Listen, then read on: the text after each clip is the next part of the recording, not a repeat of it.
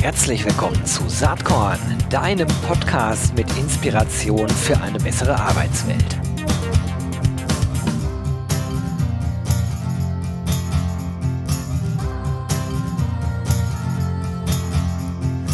Hallo und herzlich willkommen zum Saatkorn Podcast. Ich freue mich sehr. Ich habe äh, eine prominente Dame heute zu Gast. Das ist Frauke von Pollier. Sie ist Chief People Officer oder Personalvorständin bei Fissmann. Herzlich willkommen, Frauke. Schön, dass du da bist. Ganz herzlichen Dank, Gero, und auch Hallo zusammen an alle Hörer des Saatkorn Podcasts. Ich freue mich total, dass es geklappt hat. Du bist ja, ja eine viel beschäftigte Frau und du hast einen sehr, sehr spannenden Lebenslauf. Ähm, wie kommt man eigentlich über die ganzen Stationen, ähm, ich, ich zähle mal ein paar auf einfach, SAP warst du, äh, du warst bei McKinsey, äh, du warst äh, bei Otto, bei Zalando. Wie landet man dann bei einem familiengeführten Unternehmen im Mittelstand, bei Fiesmann? Das ist eine gute Frage, weil wenn ich jetzt sozusagen so auf den Lebenslauf äh, schaue und irgendwie so auf das, was ich jetzt irgendwie schon gemacht habe, gibt es für mich einen ganz klaren äh, roten Faden, dass ich einfach je älter ich werde und wenn man so viel auf dem Lebenslauf hat, dann hat man natürlich auch schon ein gewisses Alter. Äh, je älter ich werde, sich da auch immer mehr rauskristallisiert. Ähm, und da erzähle ich gerne von. Also von Anfang an war es eigentlich bei mir so, dass mich das ganze Thema, das war so nach meinem MBA, also ich habe eher so einen Business-Hintergrund, hatte eigentlich gar nichts mit den Personalthemen zu tun. Nach meinem MBA, das war so in der ersten großen Internet- Blase. Äh, da habe ich bei Leikos Bertelsmann, vielleicht kennt ihr die noch, Leikos, das, das war das mit dem Hund. Ähm, das ist, ein, das ein, ist jetzt sehr lustig, sorry, wenn ich unterbreche. Ja, bitte. Genau in den Räumlichkeiten, wo du angefangen hast, ist heute mein Büro. Das ist kein Quatsch, das ist wirklich die Wahrheit. Aber das Ach, nur das am Rande. Das ist ja wirklich krass.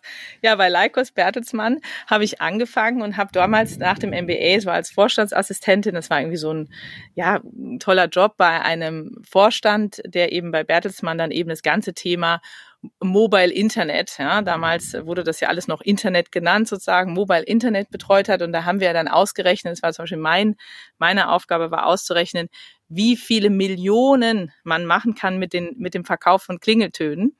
äh, ihr könnt euch vorstellen, ja, äh, nicht so viele, ja, deswegen sitzt auch heute der Gero in dem Büro und, und nicht mehr ich. Also es war sozusagen für mich eine total spannende Zeit, so diese Geschäftsmodelle in dem damals sozusagen der ersten großen Internetblase einfach so kennenzulernen und, ähm, und das war einfach in dem Sinne nicht nachhaltig und ausgereift. Und so bin ich dann irgendwie ein Stück weit aber in dieses Thema reingekommen und bin dann damals äh, zu Otto gegangen, die sozusagen diese Veränderung von Katalog zu Online, ja, sozusagen Katalog oder Versandgeschäft, dann eben auch auf Online zu bringen. Das war eigentlich so der eins der großen Themen damals in der internen Unternehmensberatung bei Otto.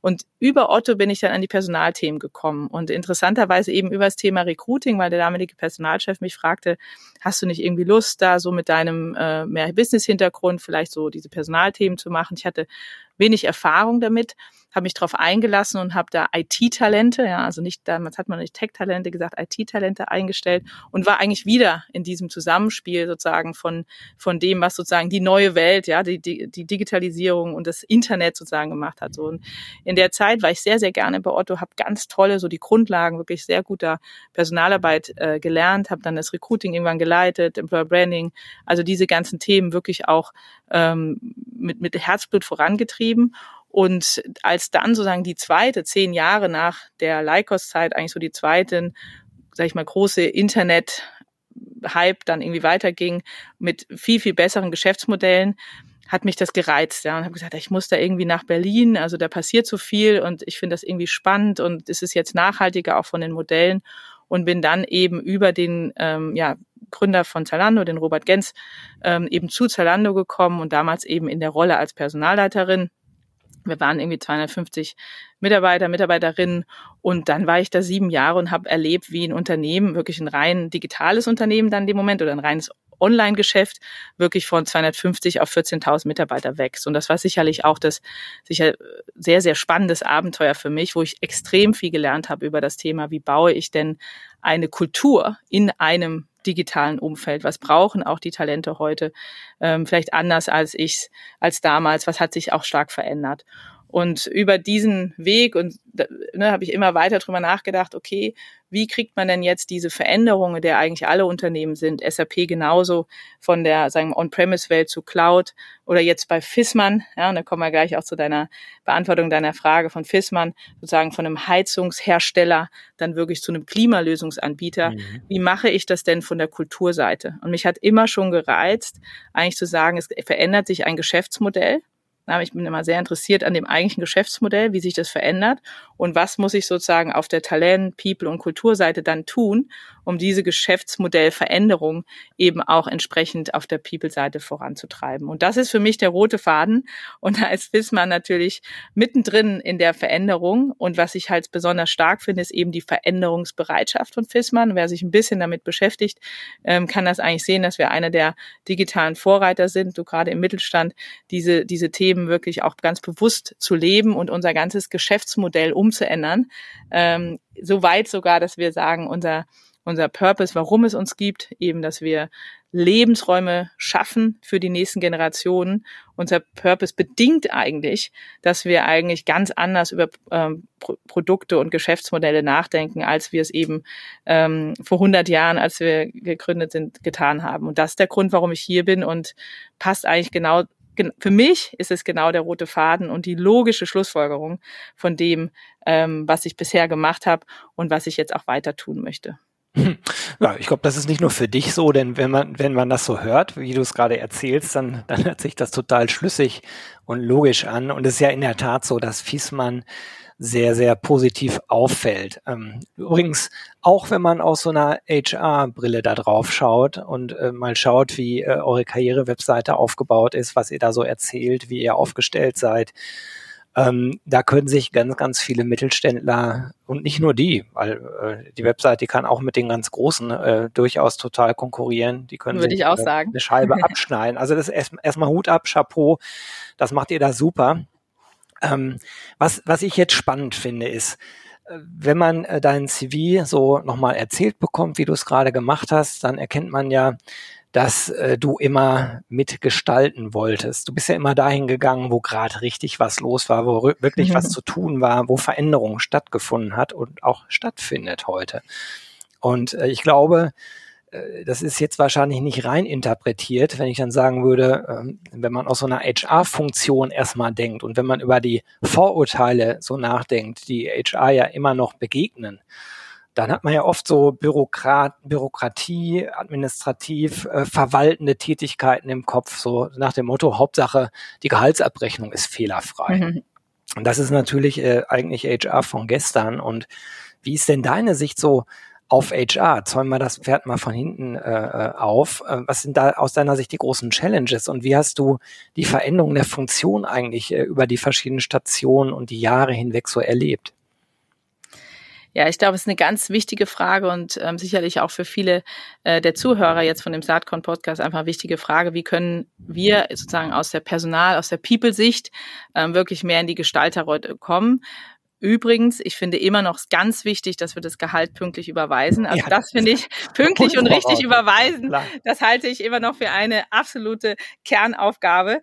Ähm, und das ist mir auch wichtig, ja, dass das Thema so operative Prozesse, so wirklich so People-Prozesse, mhm. dass wir das ernst nehmen und dass da auch eine Exzellenz drin steckt und dass das nicht irgendwie so ist, ja, das, das ist ja nur Admin, sondern ich glaube, dass man mit guten ähm, People-Prozessen, die eben dann auch digitalisiert sind. Das heißt, die also an ganz vielen Stellen einfach ähm, das heißt digitalisiert sozusagen intuitiv funktionieren, vom Kunden her, also vom Benutzer her gedacht sind, unheimlich viel Wert stiften kann. Warum? Weil wenn wir gute People-Prozesse haben, die vom Kunden her gedacht sind, die intuitiv funktionieren, die vielleicht an der einen oder anderen Stelle wirklich sich auch nur, nur so von der Experience, von der Ansprache einfach auch ähm, sehr stark die Kultur äh, widerspiegeln, dass wir damit auch schon sehr stark gestalten können, weil nämlich die Mitarbeiterinnen sich eben auf ihre eigentliche Arbeit, auf den Impact ihrer Arbeit konzentrieren können. Und ich sollte mir auf gar keinen Fall unterschätzen, und das finde ich extrem wichtig, dass wir immer das Thema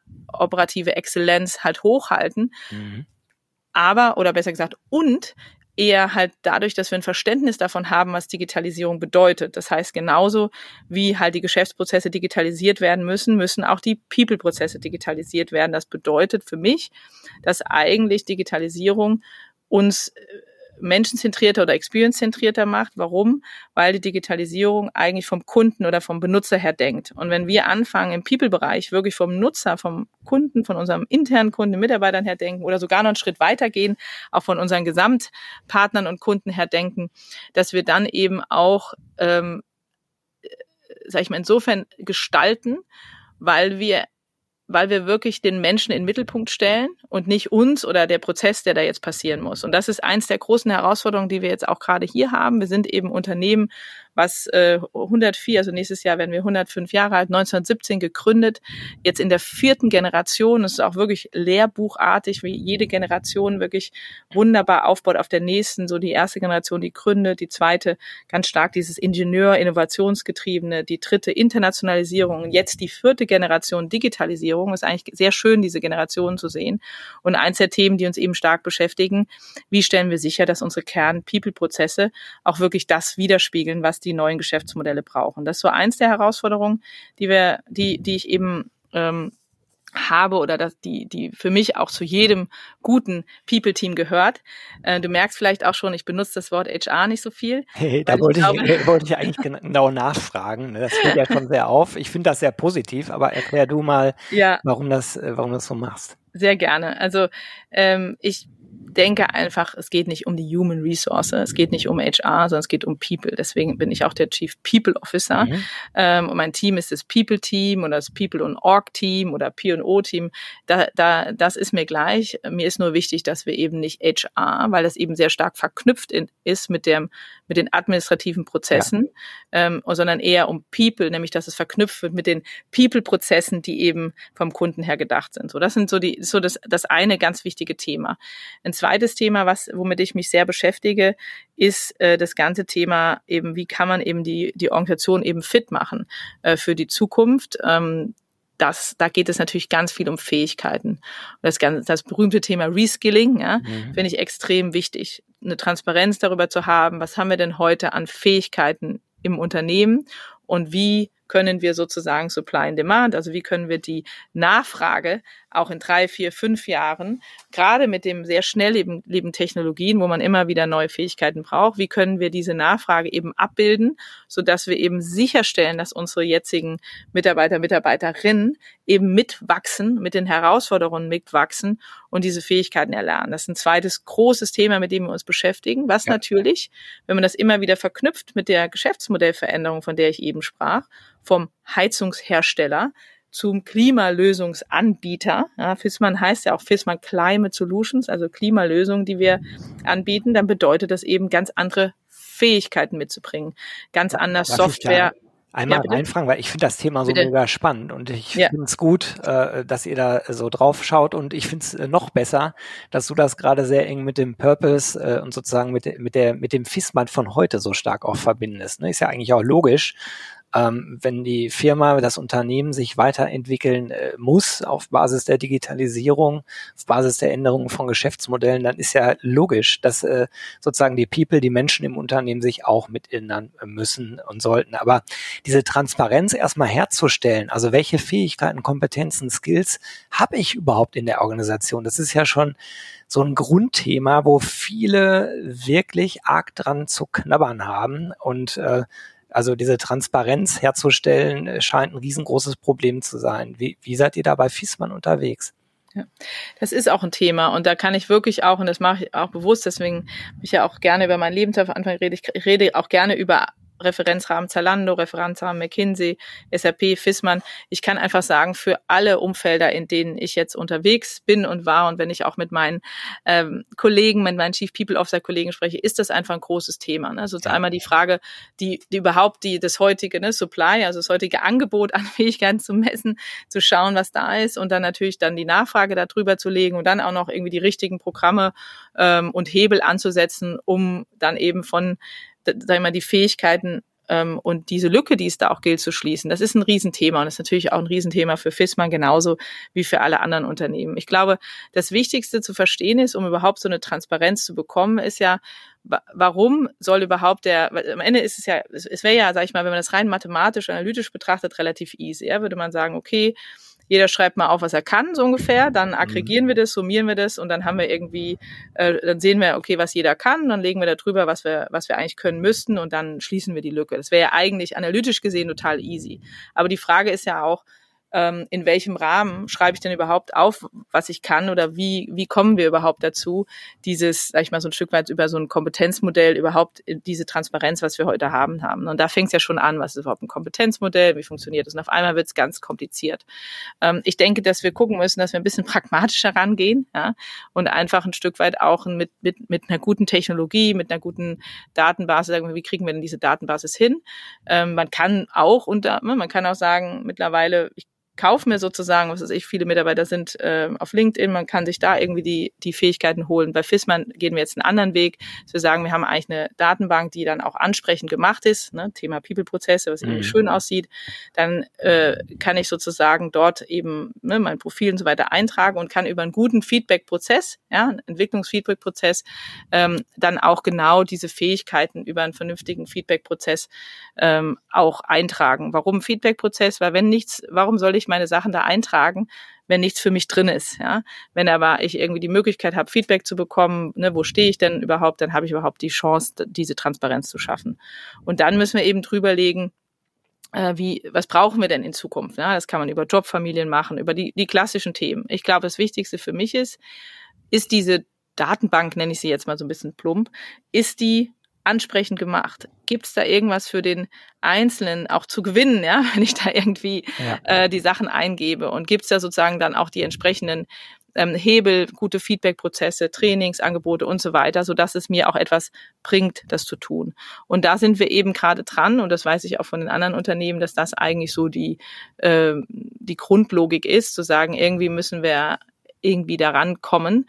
Und, ähm, und das wollen wir natürlich machen, indem wir den jeden Einzelnen mitnehmen, ja, und nicht irgendwie versuchen, das analytisch wie so eine Datenkrake irgendwo drüber zu legen, sondern eher jeden Einzelnen mitnehmen und deswegen auch über den einzelnen Mitarbeiter, Mitarbeiterinnen das tun. Ich äh, glaube, dass der Weg äh, richtig ist, das eben nicht äh, über LinkedIn zu machen, auch wenn die genau. Leute, die das jetzt hören, das vielleicht nicht so witzig finden. Aber es ist ja nun mal so, was LinkedIn oder auch Xing oder über vergleichbare Netzwerke verstanden haben, ist, wenn der Nutzen, und das ist genau der Punkt, den du gerade erwähnt hast, für den Einzelnen so hoch ist, dass er den Aufwand in Kauf ja. nimmt, da sein Profil einzutragen und auch aktuell zu halten, ähm, äh, dann tun die Menschen das. Ist ja klar.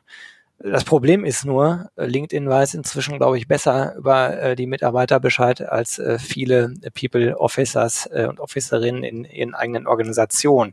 Also genau. äh, diesen Weg selbst zu gehen, ist, glaube ich, wichtig.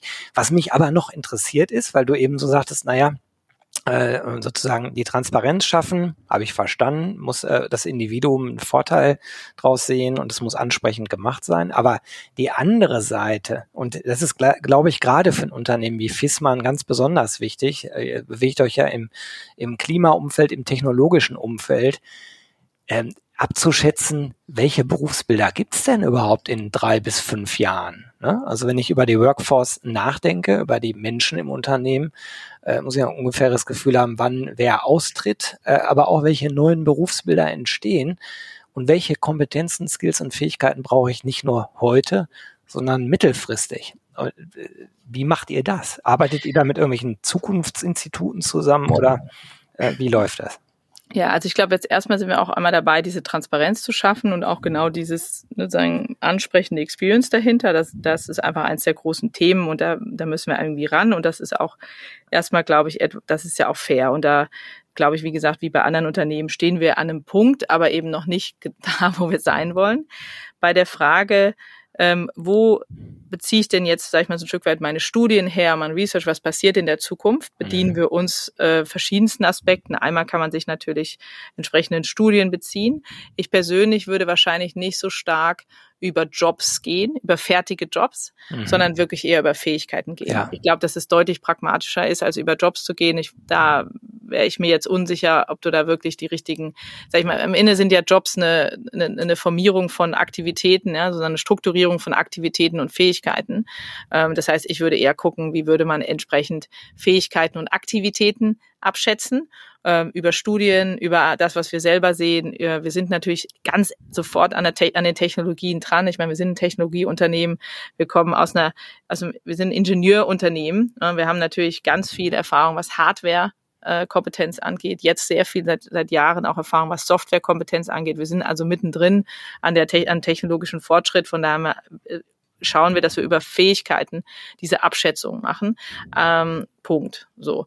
Und vielleicht nochmal kurz zu dem mit dem LinkedIn. Ich, ich, ich, für mich ist es gar nicht so, dass ich sage, ich würde es machen oder nicht machen, sondern jeder muss ja für sich und seinen Referenzrahmen gucken, was jetzt gebraucht wird. So. Und deswegen glaube ich, müssen wir einfach nur, und da sind wir wieder beim Thema Gestalten, auch im, im Personalbereich, wir müssen irgendwie uns so ein bisschen trauen, und bisschen verstehen, was es denn alles gibt. Ja, mittlerweile gibt es tolle HR-Tech-Startups, es gibt, es gibt Technologien, es gibt große Datenbanken, wie LinkedIn ist am Ende eine große Datenbank.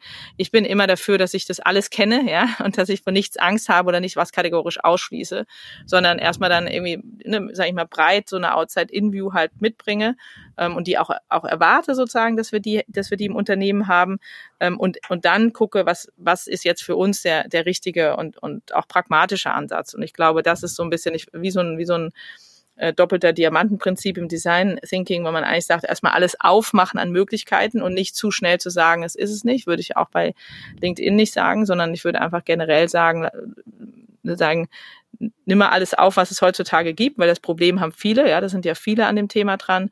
Und dann schau, schaust du einfach, was du für deinen, für deinen Rahmen eben brauchst. Ja, das, also vielleicht habe ich mich da eben nicht ganz klar ausgedrückt. Der letzte Satz von dir ist genau das, was ich meine. Also man muss sich überlegen, was man für die eigene Organisation braucht. Und äh, mein Punkt war nur, dass äh, bestimmte Netzwerke halt inzwischen so viel Wissen haben, mhm. dass es schwer ist, als, als eigenes Unternehmen das sozusagen zu reproduzieren. Aber da müssen Absolut. wir jetzt auch gar nicht weiter tief reingehen. Äh, genau. das, das spielt eine große Bedeutung, äh, fraglos natürlich. Genau. Soll ich noch mal zu dem, du, wir waren ja eigentlich noch ein bisschen abgekommen von den drei großen Challenges. Ja, ne? gerne, klar. Und dann hatte ich ja gesagt, People-Prozesse, wo ja auch ganz viele das Thema Employee Experience drin ist, dass man die halt sehr stark vom, äh, vom Nutzer aus denkt. Das, äh, das äh, zweite äh, große Thema ist das, was wir jetzt gerade besprochen haben, dieses ja. ganze Reskilling-Thema nenne ich es mal. Und das dritte Thema, was mich sehr stark beschäftigt ähm, und was wahrscheinlich auch viele von euch als, als Hörer beschäftigt, ist das Thema eben von der Herkunft in die Zukunft, ja, dass wie wir auch kulturell diese neuen Geschäftsmodelle und wie wir uns eben auch ähm, auf der geschäfts- und strategischen Seite aufstellen, um unseren ultimativ unseren Purpose zu erreichen, äh, was das auch im Wie, ja, was bedeutet das wirklich auch, wie wir zusammenarbeiten. Und da ne, kommt ja dann oft Future Work, New Work, Next Normal, was da alles die Begriffe sind. Das Wichtige für mich, die echte Herausforderung für mich ist, wie kann ich denn die Herkunft, ja, das, die Stärke der, des, des hundertjährigen Familienunternehmens in der vierten Generation, was eine echte Stärke von FISMAN ist, was auch ein Grund ist, warum so viele bei uns gerne arbeiten, die Werteorientierung, die Nachhaltigkeit. Und die sozusagen in die, mit der Zukunft verbinden. Welche Aspekte nehme ich mit aus der Herkunft und welche Aspekte kommen jetzt neu dazu? Wie kann ich vielleicht auch die Pandemie als Beschleuniger nutzen? Das ist so die dritte große Herausforderung, die ich habe. Und auch zu deiner Frage, wie kann HR, sage ich jetzt mal, gestalten, dann glaube ich, ist das diese Hebel an, die richtigen Hebel anzusetzen, die am Ende eben auch ganz stark die Kultur bilden. Nicht nur, weil wir jetzt alle in eine Work-Kultur gehen wollen, sondern weil es ultimativ der Geschäftsmodellveränderung ähm, ja. zugute kommt. Das ist das Dritte, womit ich mich sehr stark beschäftige. Hm. Ich würde immer so aus meiner Blase kommt. Ich komme ja ursprünglich aus diesem ganzen Employer Branding und mhm. Routing-Kontext. Da würde ich ja sagen, dass diese behutsame, aber kontinuierliche Weiterentwicklung der Unternehmenskultur, ich übersetze ja. das jetzt mal so, wie ich es verstanden habe, ähm, dass, dass die so immens wichtig ist. Wir bewegen uns ja immer mehr in einem Arbeitsmarkt, der eher, ähm, ich sag mal, ein Arbeitnehmermarkt, Arbeitnehmerinnenmarkt ge geworden ist im Laufe der Absolut. Zeit.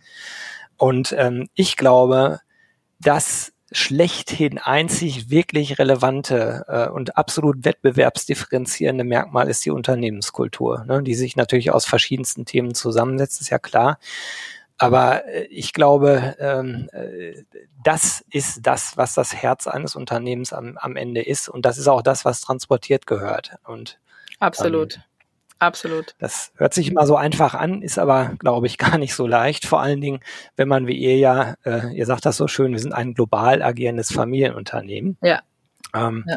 Es hört sich mega an, aber das sozusagen spürbar zu machen für die MitarbeiterInnen vor Ort, für die Menschen vor Ort, ähm, und auch nach draußen transportieren. Das ist, das ist keine leichte Aufgabe.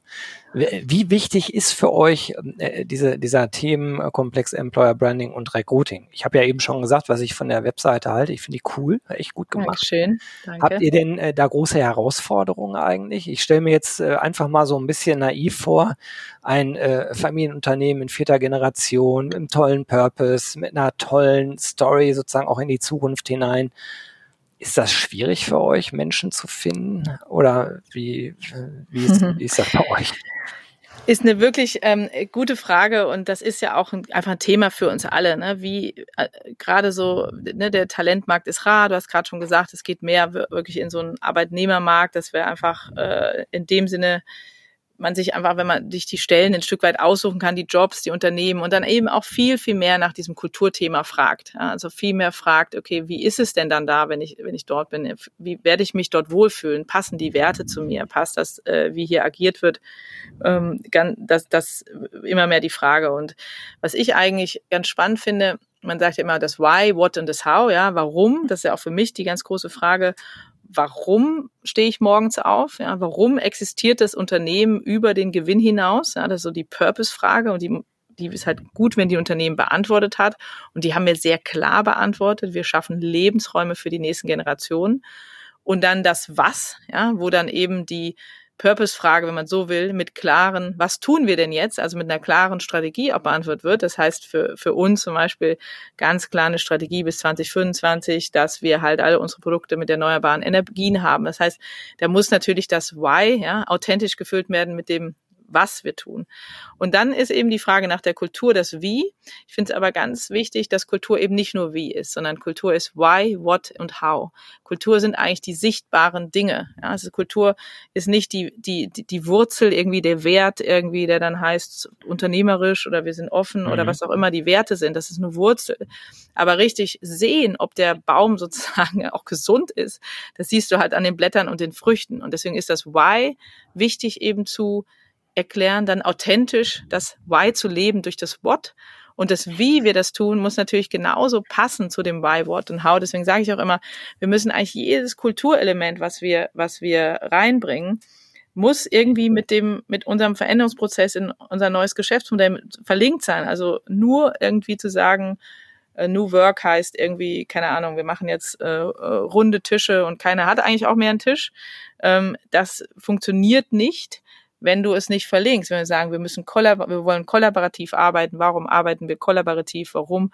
Weil in einer Welt, wo Software und Hardware miteinander verknüpft sind und man stärker vom End-User denkt, muss man halt stärker cross-funktional denken. So, es muss verknüpft sein.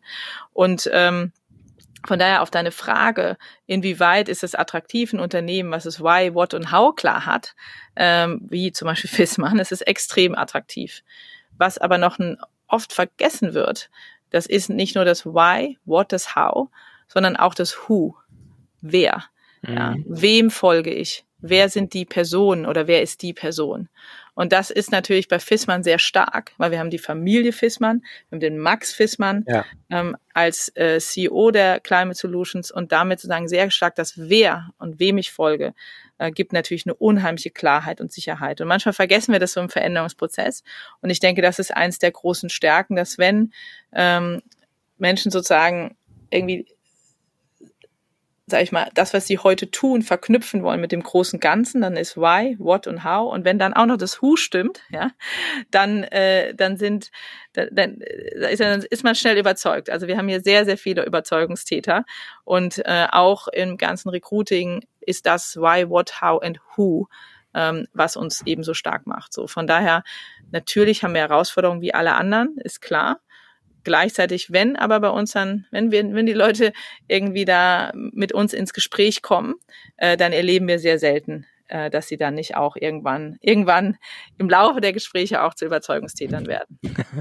Ja, das hört sich gut an. Also wünsche ich euch weiterhin äh, viel Fortune äh, mit äh, den ganzen Themen. Du, die halbe Dankeschön. Stunde ist schon fast rum. Ich finde das persönlich ganz schade. Ich könnte dir jetzt wirklich noch lange zuhören. Ähm, spannend, dein Weg, spannend, was ihr bei Fissmann macht. Ähm, ich habe noch eine Frage. Gerne. Du bist ja ein Mensch, der offensichtlich sehr vielseitig äh, interessiert ist. Äh, Gibt es eigentlich irgendwas, was dich in letzter Zeit inspiriert hat? Irgendwas, was du den ZuhörerInnen hier mit auf den Weg geben wollen würdest? Buch, Film, keine Ahnung. Kann irgendwas sein. Ähm, fällt dir da was ein irgendwie? Ich bin ein sehr visueller Mensch und ein sehr kreativer Mensch. Das heißt, ich habe eigentlich so die ganze Zeit immer kommen mir irgendwie so Gesprächsfetzen, Bilder, visuelle Dinge so in den Kopf. Das heißt, ich, ich höre gerne, ich höre wirklich gerne Podcasts. Ich höre unheimlich gerne meinen Kindern zu, wenn sie mir was erklären. Ich äh, finde Kunst, Kultur spannend. Ich kann auch über Instagram-Feeds rübergehen und äh, nehme mir meistens so Fetzen mit. Und für mich ist es gar nicht so, dass ich jetzt einen Tipp an euch hätte und sagen würde, Mensch, liest das eine Buch mhm. oder der eine Podcast oder mein Sohn, der, den müsst ihr, müsst ihr mal zuhören, obwohl den müsste man wirklich mal zuhören. Er ist sieben Jahre und hat echt coole Sachen zu sagen. Sondern für mich ist es eher vielleicht der Tipp, dass wenn ich irgendwie einen Vortrag höre, eine Keynote oder ne, so, dass ich eben immer gucke, jetzt höre und mir überlege, was, was ist neu, was kann ich lernen, was, was kenne ich noch nicht. Und mir wirklich so bewusst höre, was ich sozusagen neu darin lerne und immer etwas finde in jedem Podcast, in jeder Keynote. Ähm, selbst wenn es von, von Sprechern ist, die ich vielleicht schon zwei, dreimal gehört habe, wo ich denke, ja krass, das kann man auch so sehen, ah, das habe ich noch nicht gehört. Und dass diese Offenheit eigentlich da immer, sag ich mal, symbolisch mit so einem offenen Notizbuch zu sitzen und einem Stift irgendwie schon in Anschlag, dass das mir extrem viel Inspiration bringt. Und ich finde es oft eine Haltung, mit der wir gerade, wenn wir jetzt so wie ich 20 Jahre, ich meine, Berufserfahrung hat, mit so einer Haltung, mit der wir auf neue Themen gucken, auf Menschen gucken, indem wir manchmal so vielleicht eher das hören, was man auch schon wusste und was man auch schon so macht, anstatt umgekehrt nochmal zu sagen, okay, was kannte ich denn jetzt noch nicht? Und wo schreibe ich mir vielleicht nochmal den einen Satz auf, der mich inspiriert? Das ist so ein bisschen für mich das, äh, was ich mir angewöhnt habe. So eine Gewohnheit, die und die einfach unheimlich mir hilft, auch neue Gedanken und auf neue Ideen zu kommen. Finde ich ein total klasse Ansatz, ähm, sozusagen immer aus der offenen äh, Perspektive des oder der Lernenden äh, draufzuschauen und nicht vielleicht auch zu denken, ach, das weiß ich auch alles schon, ne? Also absolut. Und ich habe das auch wirklich gelernt, wenn ich noch sagen davon, ich habe mit einigen wirklich tollen CEOs gearbeitet äh, und auch einfach tolle Leute so kennengelernt. Und was mir auffällt, ist wirklich, dass die, die wirklich die der Unterschied zwischen gut und sehr gut, ja, oder zwischen sehr gut, also vom good to great, wie es so schön heißt, ist eigentlich, dass diejenigen Fragen stellen, so unheimlich viele Fragen stellen, hungrig sind, hungrig bleiben, lernen wollen. Ähm, und das ist, das ist so das, wo ich einfach, das möchte ich auch, ja. Ich möchte einfach auch mehr Fragen stellen, äh, als zu antworten. Deswegen das nächste Mal, Gero, wenn du mich einlädst, stelle ich dir die Fragen. Ja, alles klar. Dann machen wir es genau umgekehrt. machen wir sehr gerne.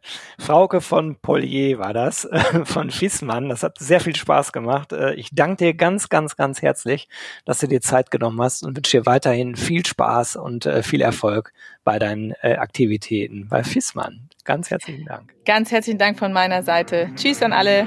Tschüss.